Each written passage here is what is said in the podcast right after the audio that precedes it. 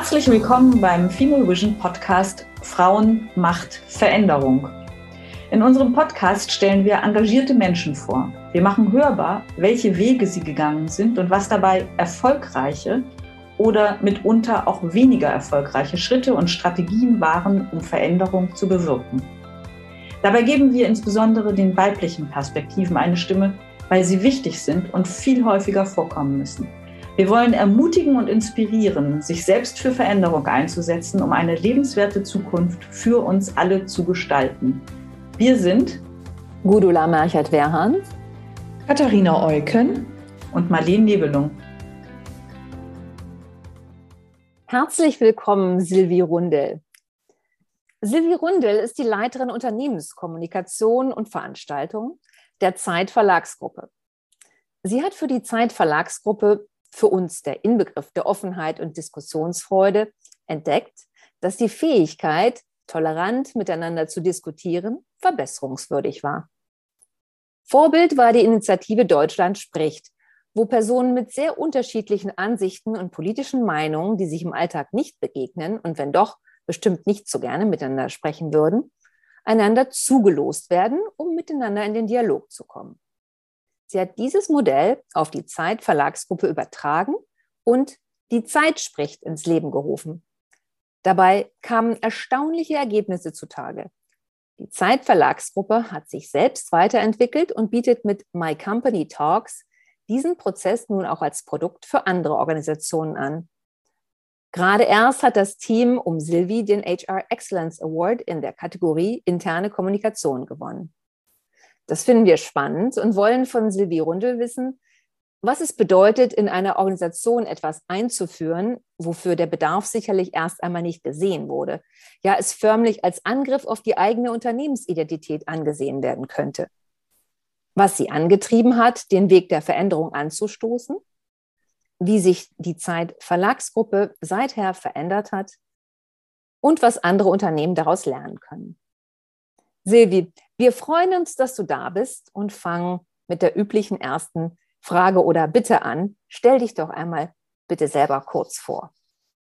Erstmal ganz herzlichen Dank für die Einladung. Habe ich mich sehr gefreut darüber. Ja, ich bin Silvi Rundel und ich bin seit 2006 bei der Zeitverlagsgruppe, leite im Bereich Unternehmenskommunikation und Veranstaltung war vorher auch in einem großen Medienhaus tätig, habe äh, Sprachenwirtschafts- und Kulturraumstudien in Passau studiert mit dem Schwerpunkt Spanien und Lateinamerika.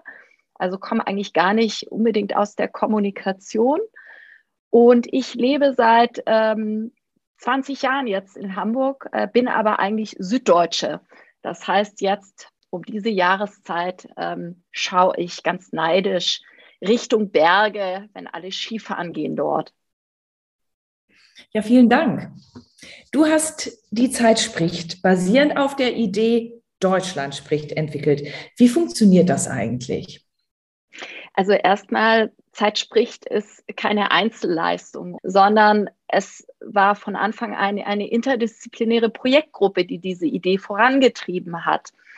Und zwar haben wir zusammengearbeitet mit dem neuen Kulturwandel-Team. Auch das ist schon eine ganz gemischte Gruppe. Und dann den Kolleginnen und Kollegen von Zeit Online, die ja diese fantastische Idee Deutschland spricht 2017 entwickelt haben. Vielleicht für die nochmal, die Deutschland spricht, nicht kennen oder Europe Talks, so heißt ja die inzwischen ganz große Variante, die gerade letztes Wochenende auch stattgefunden hat in ganz vielen europäischen Ländern. Deutschland spricht, ähm, matcht Menschen mit unterschiedlichen Meinungen, vor allem zu politischen Themen, miteinander und bringt sie in ein kontroverses Gespräch. Zeit Online hat Deutschland spricht zur Bundestagswahl 2017 erfunden und äh, wollte damit insbesondere dieser Polarisierung in unserer Gesellschaft auch entgegenwirken und die Menschen stärker wieder miteinander ins Gespräch bringen. Und Zeit spricht äh, basiert eben genau auf dieser Idee und der Annahme, dass es auch in unserem Unternehmen kontroverse Themen gibt, über die wir uns stärker streiten sollten. Ah, und gab es einen besonderen Auslöser dafür, dass ihr dann äh, Zeit spricht entwickelt habt? Ja, also zum einen waren wir ja mitten in der Pandemie und wir waren in diesem zweiten äh, Lockdown. Für uns als Unternehmenskommunikation oder vor allem auch aus dem Blick der internen Kommunikation war immer die Frage, wie schaffen wir es, die Kolleginnen und Kollegen auch wieder zusammenzubringen in den Konstellationen, die wir normalerweise haben. Und der zweite Punkt war, wir haben ein großes Jubiläum gefeiert in diesem Jahr, nämlich 75 Jahre Zeit. Und da war natürlich auch die Frage, was machen wir intern, was, wie schaffen wir es auch mit den Kolleginnen und Kollegen zu feiern?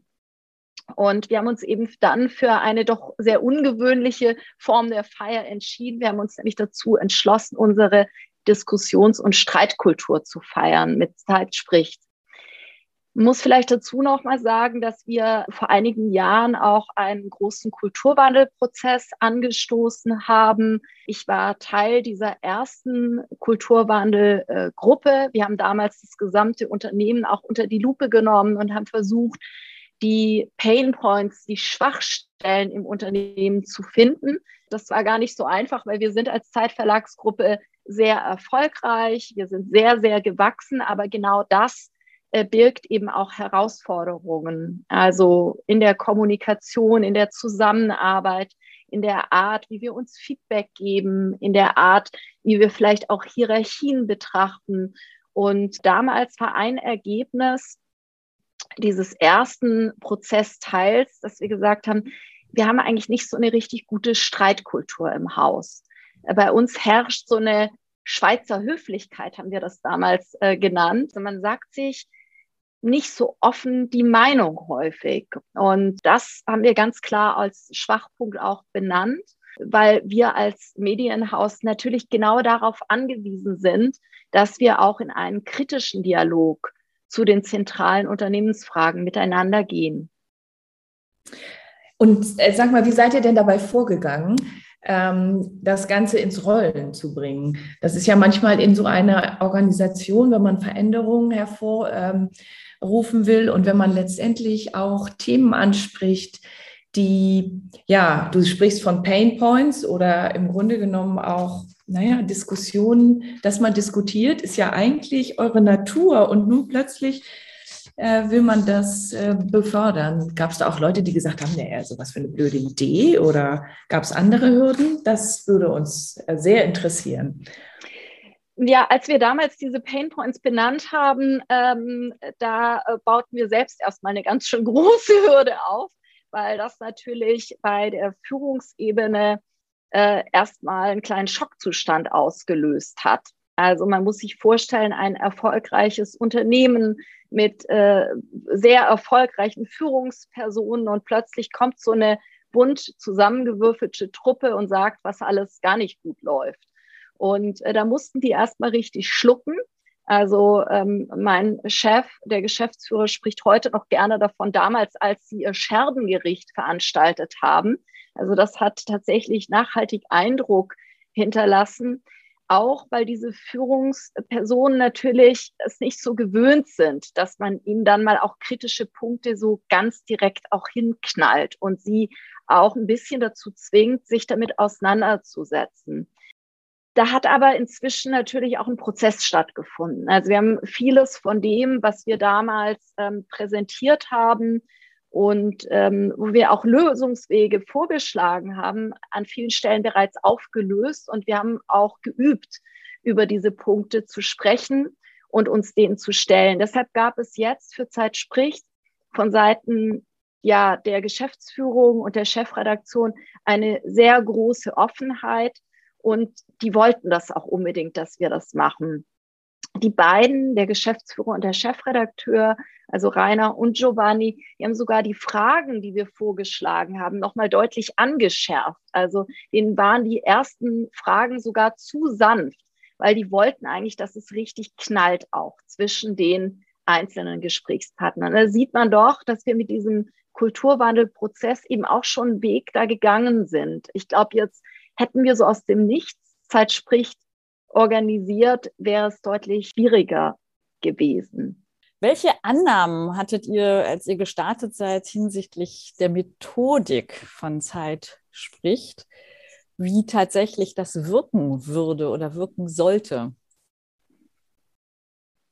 Ja, also wir waren ähm, erstmal so in diesem ähm, Mut, äh, wir probieren das aus. Also das ist tatsächlich auch etwas, was wir im, vor allem auch im Bereich der internen Kommunikation in den letzten zwei Jahren noch mal stärker geübt haben, dass wir manche Projekte einfach mal starten und schauen, was passiert. Also die Erwartungshaltung auch erstmal niedrig halten und sagen, wir probieren das, wir finden es eine gute Idee, das könnte passen.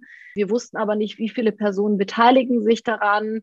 Wir wollten aber mal was anderes machen. Wir sind aber davon ausgegangen, dass die Teilnehmer sich doch einiger sind, als sie es dann tatsächlich waren. Also wir haben eben festgestellt, dass wir doch sehr große Kontroversen auch haben im Unternehmen und dass sich viele Menschen auch sehr uneinig sind über die entscheidenden Fragen, die das Unternehmen äh, betreffen. Ähm, das hat uns sehr, sehr überrascht. Bei der Methodik ist es so, dass wir natürlich sehr profitiert haben von den Erfahrungen von Deutschland spricht und Europe Talks. Also wir wussten, wie diese Fragen formuliert werden müssen. Und da machte sich eben diese ja, äh, bunte äh, Gruppe, die wir da hatten, auch absolut äh, bezahlt, weil wir eben die auf der einen Seite hatten die Experten von Zeit Online, die den Prozess kannten, die den Algorithmus kennen, wie funktioniert der sehr gut. Wir hatten die neuen Kollegen aus Kulturwandel Team 2 und wir hatten dann die Kommunikation dabei. Das ist, war Perfect Match, kann man nicht anders sagen. Äh, also dazu würde ich auch immer ermutigen, dass man sich eben überlegt, wen holt man da vielleicht auch nochmal mit an Bord.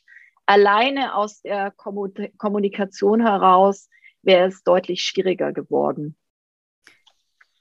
Du hast ja eben schon geschildert, dass die ursprünglichen Ziele tatsächlich waren, die Schweizer Höflichkeit zu überwinden und dass man tatsächlich sich die Meinung sagt. Und jetzt höre ich raus aus dem, wie du es gerade geschildert hast, dass offensichtlich tatsächlich ja viel wirkliche, ehrliche Meinung geäußert wurde. Sonst könntest du nicht sagen, dass ihr überrascht wart von den tatsächlich kontroversen Positionen. Ist es so, dass ihr diesen Effekt, dass man grundsätzlich, also nicht nur, wenn man in diesem Format die Zeit spricht, ist, jetzt sich die Meinung ehrlicher und offener sagt, dass ihr diesen Effekt tatsächlich schon für die fürs Unternehmen insgesamt seht und beobachten könnt? Also es war ein Anstoß mit Sicherheit. Ich glaube, wir können das nicht äh, wirklich jetzt messbar machen, aber es war ein Anstoß und ich glaube, ebenso wichtig wie der Dialog zwischen den beiden gematchten Personen war die Abschlussveranstaltung, die wir dazu machten, weil äh, da konfrontierten wir dann auch die Geschäftsführung und Chefredaktion mit den Antworten und ähm, auch, ja, wie haben die Kolleginnen und Kollegen geantwortet? Wie denken sie selbst darüber? Und äh, sowas hat natürlich dann auch eine Vorbildfunktion ins Unternehmen hinein, wenn auch die sich dazu äußern und sie vielleicht auch sagen, das hätte ich nicht erwartet. Vielleicht einfach nochmal ganz kurz auch zum Verständnis, welche Fragen wir gestellt haben den Mitarbeiterinnen und Mitarbeitern. Es waren insgesamt zwölf und eine Frage war beispielsweise, sollten alle Gehälter offengelegt werden? Eine Frage war, äh, sollte die Zeit Anzeigen ablehnen dürfen? Sollten wir uns alle duzen? Sind wir uns zu ähnlich? Auch eine spannende Frage. Da haben nämlich 50 äh, Prozent gesagt, ja, wir sind uns zu ähnlich. Dann äh, war die Frage, sollten wir keine Kreuzfahrten mehr veranstalten? Im Moment liegt die Reisebranche eh brach, aber wir haben eben diese Abteilung Zeitreisen, die auch dieses Angebot macht, was eben auch im Unternehmen auch aus Nachhaltigkeitsgründen sehr umstritten ist. Also es ging wirklich schon an diese ja ganz wichtigen Fragen auch ran, zu denen auch jeder irgendwie eine Meinung hat. Eine Frage war auch, sollten die Zeit und Zeit Online zusammengelegt werden? Und alleine diese Frage zu stellen, war schon ganz schön krass so für das Unternehmen. Und da können wir eigentlich nur dankbar sein, dann auch für ja die Unternehmensleitung. Es sagt, machen wir? Wir fragen das, weil das ist doch eine Frage, die auch viele Kolleginnen und Kollegen bewegt. Ja, und äh, 75 äh, äh, Paare, vielleicht auch dazu nochmal ein bisschen Zahlenfutter. Ähm, wir hatten also deutlich über 300 Kolleginnen und Kollegen, die mitgemacht haben. Und 75 Paare waren in zehn dieser zwölf Fragen unterschiedlicher Meinung. Also da sieht man, äh, wie viel Gesprächsstoff da auch steckte in äh, diesen Einzelgesprächen. Äh, das, also da knallte es richtig. Und das ist auch die Voraussetzung, ja, dass so ein Format dann auch gelingt. Also wir waren uns sehr uneinig. Mich würde wahnsinnig interessieren, wie ihr denn eigentlich erfahren habt, was die da in ihren äh, Gruppen gesprochen haben oder in ihren Duos. Ja, also wir haben erstmal natürlich erhoben, welche Antworten die gegeben haben. Das war die Voraussetzung dann auch äh, zu matchen. Aber das ist ein anonymer Algorithmus. Also der Algorithmus matcht und wir können nicht nachvollziehen, wer welche Antwort gegeben hat. Das ist für die Kolleginnen und Kollegen eben auch extrem wichtig.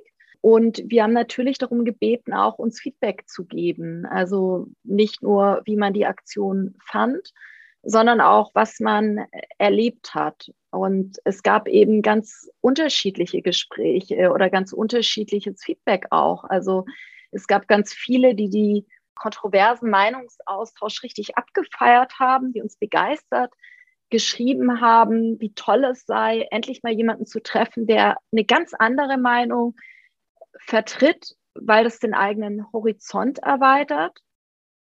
Insgesamt haben 92 Prozent gesagt, dass dieses Gespräch für sie sehr, sehr wertvoll war und dass sie, also es waren überhaupt noch mehr, die sagen, wir würden es auf jeden Fall weiterempfehlen. Es haben sich Kooperationen gebildet in diesen Gesprächen, weil man festgestellt hat, dass man sich mit denselben Themen befasst, aber in ganz unterschiedlichen Bereichen ist.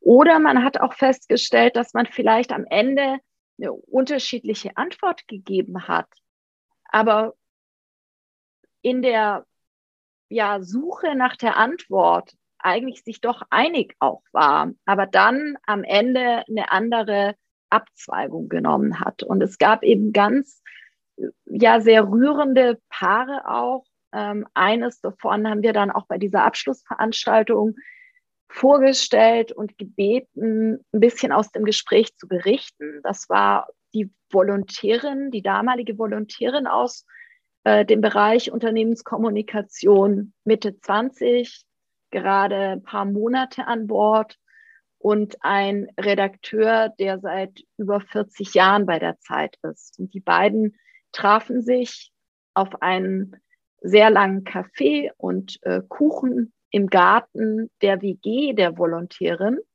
und saßen dort drei Stunden und unterhielten sich nicht nur über die Fragen, sondern am Ende über Gott und die Welt. Und ich glaube, die treffen sich auch immer noch, weil sie das so großartig fanden, jemanden kennenzulernen, der ganz anders tickt als sie selbst.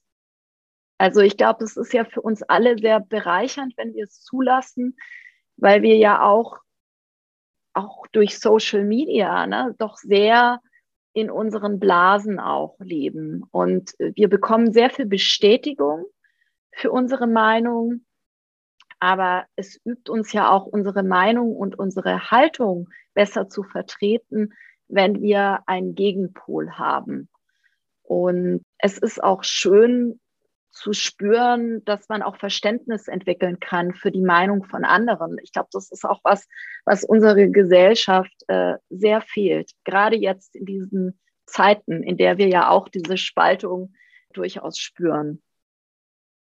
Ja, danke. Wir haben uns gefragt, ob es vielleicht auch noch andere unintendierte Auswirkungen gegeben haben mag, die so gar nicht absehbar waren oder geplant waren. Also wir haben da fantasiert, hat es vielleicht Auswirkungen auf die Art des Journalismus gehabt? Denn wenn man besser geübt daran ist, kontrovers zu diskutieren, äh, schreibt man vielleicht auch anders oder recherchiert anders. Das ist einfach nur eine Fantasie, die wir haben. Ist das so oder vielleicht gibt es andere Dinge, die unerwartet äh, eintraten? ich glaube, dass jetzt eine Aktion noch nicht den Journalismus äh, verändert, aber wir haben ja in der Zeit ein Format, ein Ressort, das Streitressort, das genau äh, diese Idee auch widerspiegelt. Also im Streitressort treten ja Menschen mit unterschiedlichen Meinungen gegeneinander oder miteinander an. Und das sind eben nicht immer die bekannten Persönlichkeiten aus Politik und Wirtschaft, sondern es sind ganz normale Menschen, die eine Meinung vertreten und die in eine Diskussion mit anderen gehen. Also äh, im Blatt gibt es einen eigenen Bereich, der eigentlich nur für den Streit ja auch reserviert ist. Und äh, schon bevor das Streitressort eingeführt wurde, gab es ja immer schon auch in der Zeit diese Pro-Kontra-Stücke. Also es ist im Journalismus schon sehr stark, aber wir fanden eben, dass es im Miteinander noch zu wenig stattfindet. Also die externe professionelle Seite funktionierte und die interne war ausbaufähig. Ja, würde ich schon so sagen, ja. Was hast du persönlich aus deinen Gesprächen gelernt? Ich nehme an, du warst auch in einem dieser Matches drin, die du selber auch im Rahmen von Die Zeit spricht geführt hast. Ja, ich hatte ein Match mit einer Kollegin aus dem Controlling das war sehr spannend, weil die natürlich eine ganz andere Sicht nochmal sehr zahlengetrieben auf bestimmte Vorgänge hat. Und ich eher natürlich so ein bisschen den Blick habe auf Mitarbeiterinnen und Mitarbeiter. Also wir, wir arbeiten einfach auch in den Prozessen sehr unterschiedlich. Wir haben aber beide festgestellt, dass wir sehr ähnlich denken, dass die Ergebnisse aber dann am Ende doch anders sind. Und wir haben auch gemerkt, dass man kontroverse Gespräche wirklich üben muss. Also es ist nicht so einfach, dann da reinzugehen und sich auch aneinander zu reiben. Wir sind es eigentlich gar nicht so gewöhnt, uns zu streiten im Jobkontext und dann auch Argumente richtig auszutauschen. Also es ist eine Übung.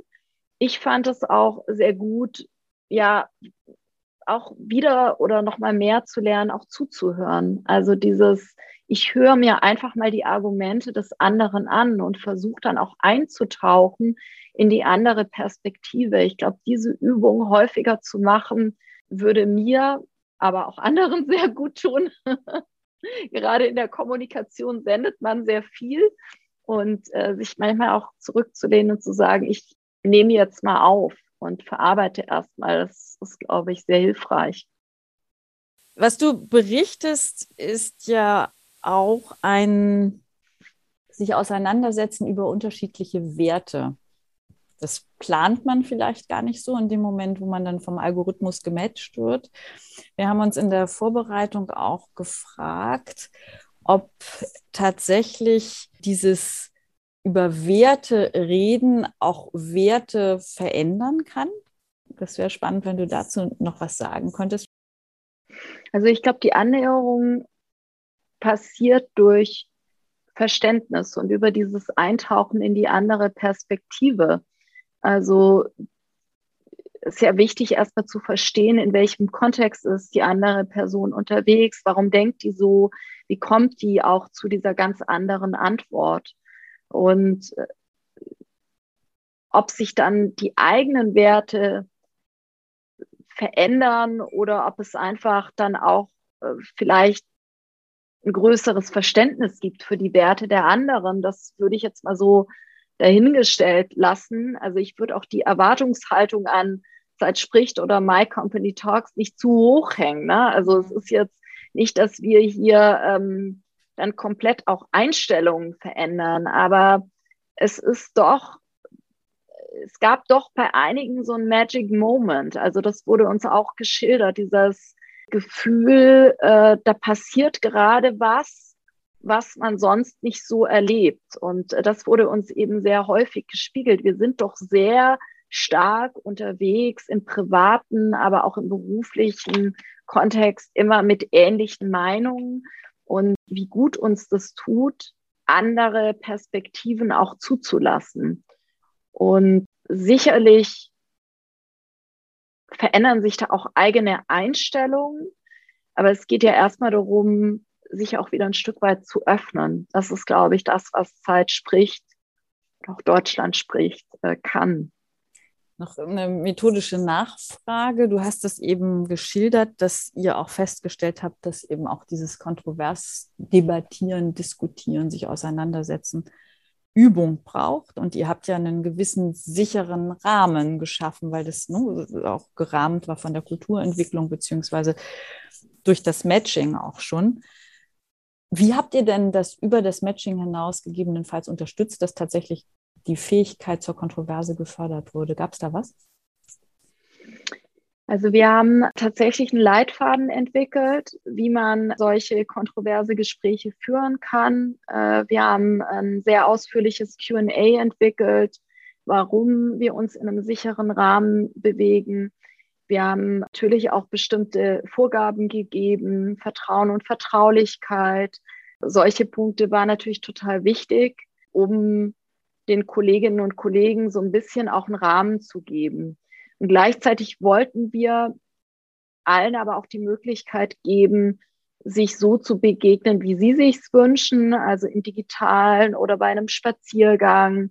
Wir hatten gesagt, es wäre schön, wenn es eine Stunde wäre ungefähr, aber ähm, waren da eigentlich total offen, wollten es nicht zu stark reglementieren. Also es ging eher darum, eine Sicherheit zu geben, vor allem auch was diese Vertraulichkeit angeht. Da muss man aber auch dazu sagen, dass wir natürlich bei der Zeit Verlagsgruppe es ja auch gewöhnt sind, miteinander zu sprechen.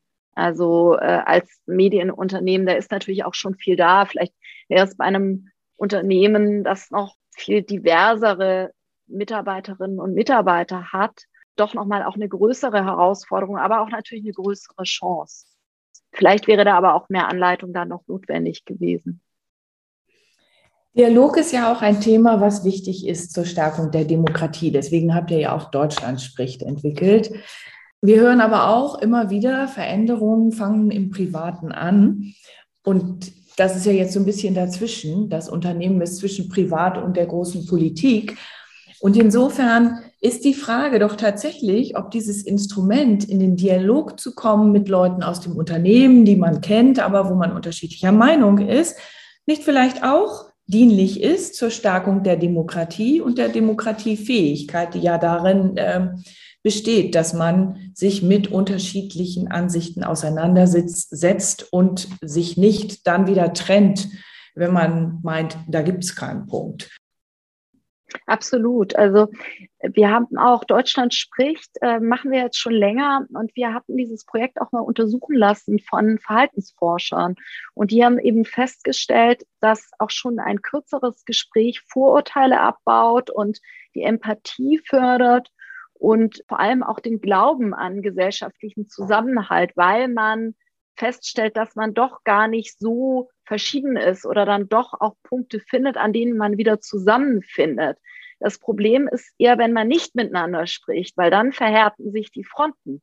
Und das war für uns auch nochmal eine Bestätigung, dass wir also sowohl Deutschland spricht als auch Europe Talks dass das wirklich einen wesentlichen Beitrag eben auch genau äh, dafür äh, bietet, also diese Grenzen auch zu überwinden und vor allem erstmal aufzubrechen.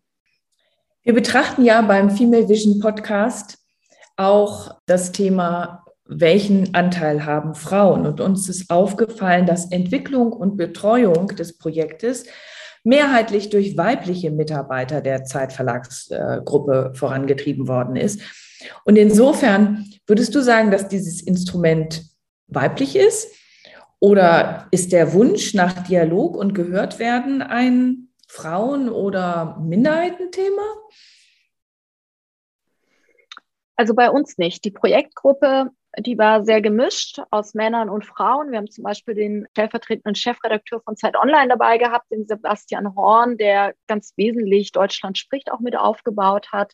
Und ich glaube, das war auch unser großes Glück, dass wir sehr divers besetzt waren aus unterschiedlichen Bereichen auch des Hauses, weil so auch unterschiedliche Perspektiven eingeflossen sind. Und ich glaube, es ist auch wichtig, dass ja männliche und weibliche Perspektive in diesem Thema Diskussion und Streit zusammenkommt. Also dass auch was jetzt die Fragengenerierung beispielsweise angeht, auch dass da Männer einmal mit draufschauen und sagen, fühlen wir uns auch davon angesprochen? Sind es auch die Themen, die wir favorisieren würden. Also ich muss aber auch dazu sagen, dass wir bei der Zeit ohnehin sehr ausgeglichen besetzt sind, auch in der Führungsebene, was Frauen und Männer angehen. Also schon seit langem, weil es bei uns ganz selbstverständlich ist, dass Frauen in die Führung gehen. Da haben wir kein Thema mit. Äh, deshalb können wir das auch ganz gelassen angehen. Fällig war ja, dass es auch ein hierarchiefreier Dialog war. Und ähm, was wären denn die Gründe, warum andere Unternehmen vielleicht das auch mal ausprobieren sollten?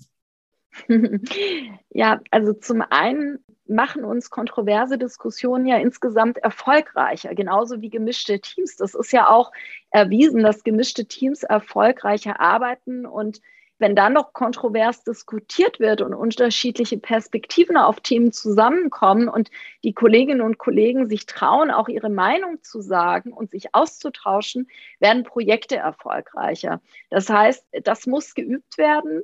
Und wenn man so einen offiziellen Rahmen schafft, dann wird es vielleicht auch im Kleinen einfacher, mal zu sagen, ich sage jetzt mal offen meine Meinung und halt auch mal dagegen, auch wenn der Chef vielleicht die Gegenseite vertritt weil wir das wollen, weil wir glauben, dass wir damit erfolgreicher werden. Das ist, glaube ich, der erste und vermutlich auch der wichtigste Punkt für Unternehmen, also sich zu öffnen der Kontroverse und die wirklich auch aktiv einzufordern.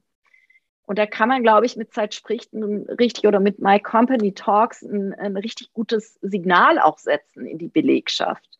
Der zweite Punkt wäre für mich so ein bisschen, dieses Zusammengehörigkeitsgefühl zu äh, stärken. Also wir, wir sind unterschiedlich, wir vertreten unterschiedliche Meinungen, wir sind aber ein Unternehmen. Und genau die unterschiedlichen Stimmen machen uns aus. Also wir wollen das. Das ist das, was unsere Organisation stark macht. Und wir wollen eben auch, dass daraus Kooperationen entstehen, und auch ein gegenseitiges Verständnis. Also das schweißt das Unternehmen, glaube ich, auch sehr zusammen. Der dritte Punkt wäre für mich, Unternehmen müssen eben auch wollen, dass die Mitarbeiterinnen und Mitarbeiter eine Haltung entwickeln zu unternehmensrelevanten Themen. Ich glaube, das macht eine Organisation sehr stark, wenn es Haltungen gibt, wenn die Mitarbeiterinnen und Mitarbeiter auch aufgefordert werden, sich mit großen Themen des Unternehmens auseinanderzusetzen. Das stärkt auch die Identifikation. Aber man muss es eben auch zulassen wollen. Das wären so meine drei Punkte. Also ich, ich glaube aber, der erste Punkt ist der zentrale. Ich glaube, wir werden durch diese kontroversen Diskussionen insgesamt einfach viel, viel stärker. Du hast jetzt geschildert, was Herausforderungen sind, wenn man diesen Weg geht, was aber auch Gründe sind, weswegen dieser Weg gegangen werden sollte, weswegen es empfehlenswert ist, äh, sich gegebenenfalls auch auf diesen steinigen Prozess einzulassen. Gibt es was, wenn du so in die Welt schaust, gesellschaftlich unterschiedliche Institutionen betrachtend, unterschiedliche Firmen betrachten, wo du sagst, so, das wären Wunscheinsatzorte, da würde ich denen oder uns wünschen, dass sie diesen Weg auch beschreiten? Ich glaube, dass dieses Projekt eigentlich in allen Unternehmen, äh, die sich in Veränderungsprozessen befinden, und ich glaube, es gibt kein Unternehmen, das sich nicht in der Veränderung befindet, sehr gut passt. Die Voraussetzung ist, dass Veränderung auch gewünscht ist und nicht nur das Buzzword Change. Das halte ich für ganz wichtig. Alle sprechen von Change, alle sprechen von New Work, aber können wir Veränderung wirklich zulassen? Wollen wir das wirklich? Machen wir uns wirklich auf diesen Weg? Lassen wir diese kontroversen Fragen wirklich zu? Wie weh tut uns das vielleicht noch? Was müssen wir vorher vielleicht auch noch erledigen, bevor so ein My Company Talks kommt? Das wäre für mich die Hauptfrage.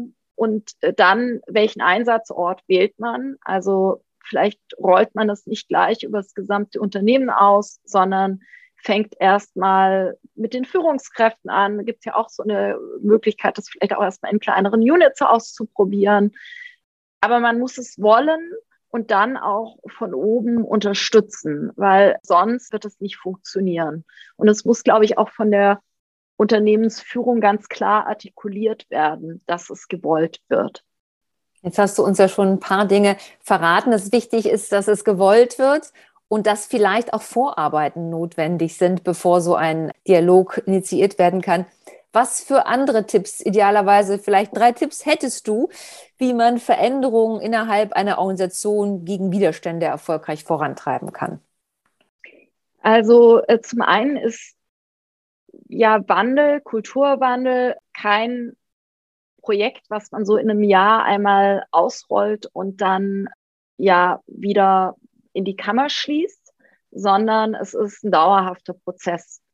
Und das muss man sich klar sein. Also es ist nichts, was einen Anfang und ein Ende hat, sondern es wird immer weitergehen. In diesen Zeiten leben wir. Also wer sich die Illusion macht, wir machen jetzt mal ein Kulturwandelprojekt und das ist in einem oder in zwei Jahren sind wir damit fertig, der sollte da, glaube ich, wirklich nochmal gut drüber nachdenken. Es wird nicht funktionieren.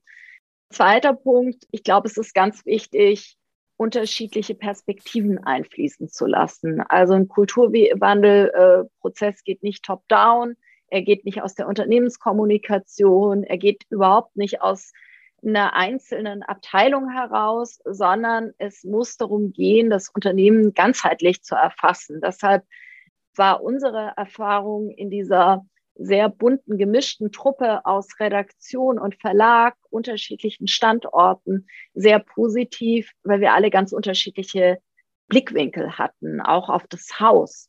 Und wir auch ganz unterschiedliche Typen waren und uns in diesem Prozess auch gestritten haben zum Teil und wirklich auch nach der Lösung lange gesucht haben für ja die Prozessschritte. Das finde ich ganz, ganz wichtig.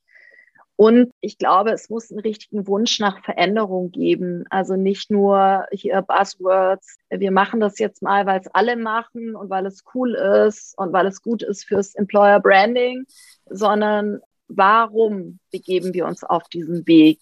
Und ich kann nur empfehlen, auch sich zu überlegen, was könnten so Etappenziele auch sein auf äh, diesem Prozess, weil man wird auf sehr viele Widerstände stoßen und es ist ein langer Prozess, aber wann können wir vielleicht mal einen Haken ranmachen? Wie machen wir dann weiter?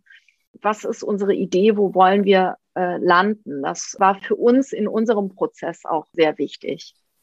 Wir haben üblicherweise immer einen Abschlussappell unseres Gastes an die Hörerinnen. Was ist dein Abschlussappell an unsere Hörerinnen? mein Appell ist einfach mal machen und einfach mal die Dinge ausprobieren und auf das Bauchgefühl hören, wenn man denkt, das ist eine gute Aktion und das könnte ein gutes Projekt sein oder das könnte uns weiterhelfen und es nicht zu verkopft angehen, sondern ja, einfach mal damit starten. Also legt los, das macht großen Spaß. Wunderbar. Vielen herzlichen Dank, Silvi. Danke, Danke. dass du unser Gast warst. Vielen Dank, das hat mir großen Danke. Spaß gemacht. Tschüss. Tschüss.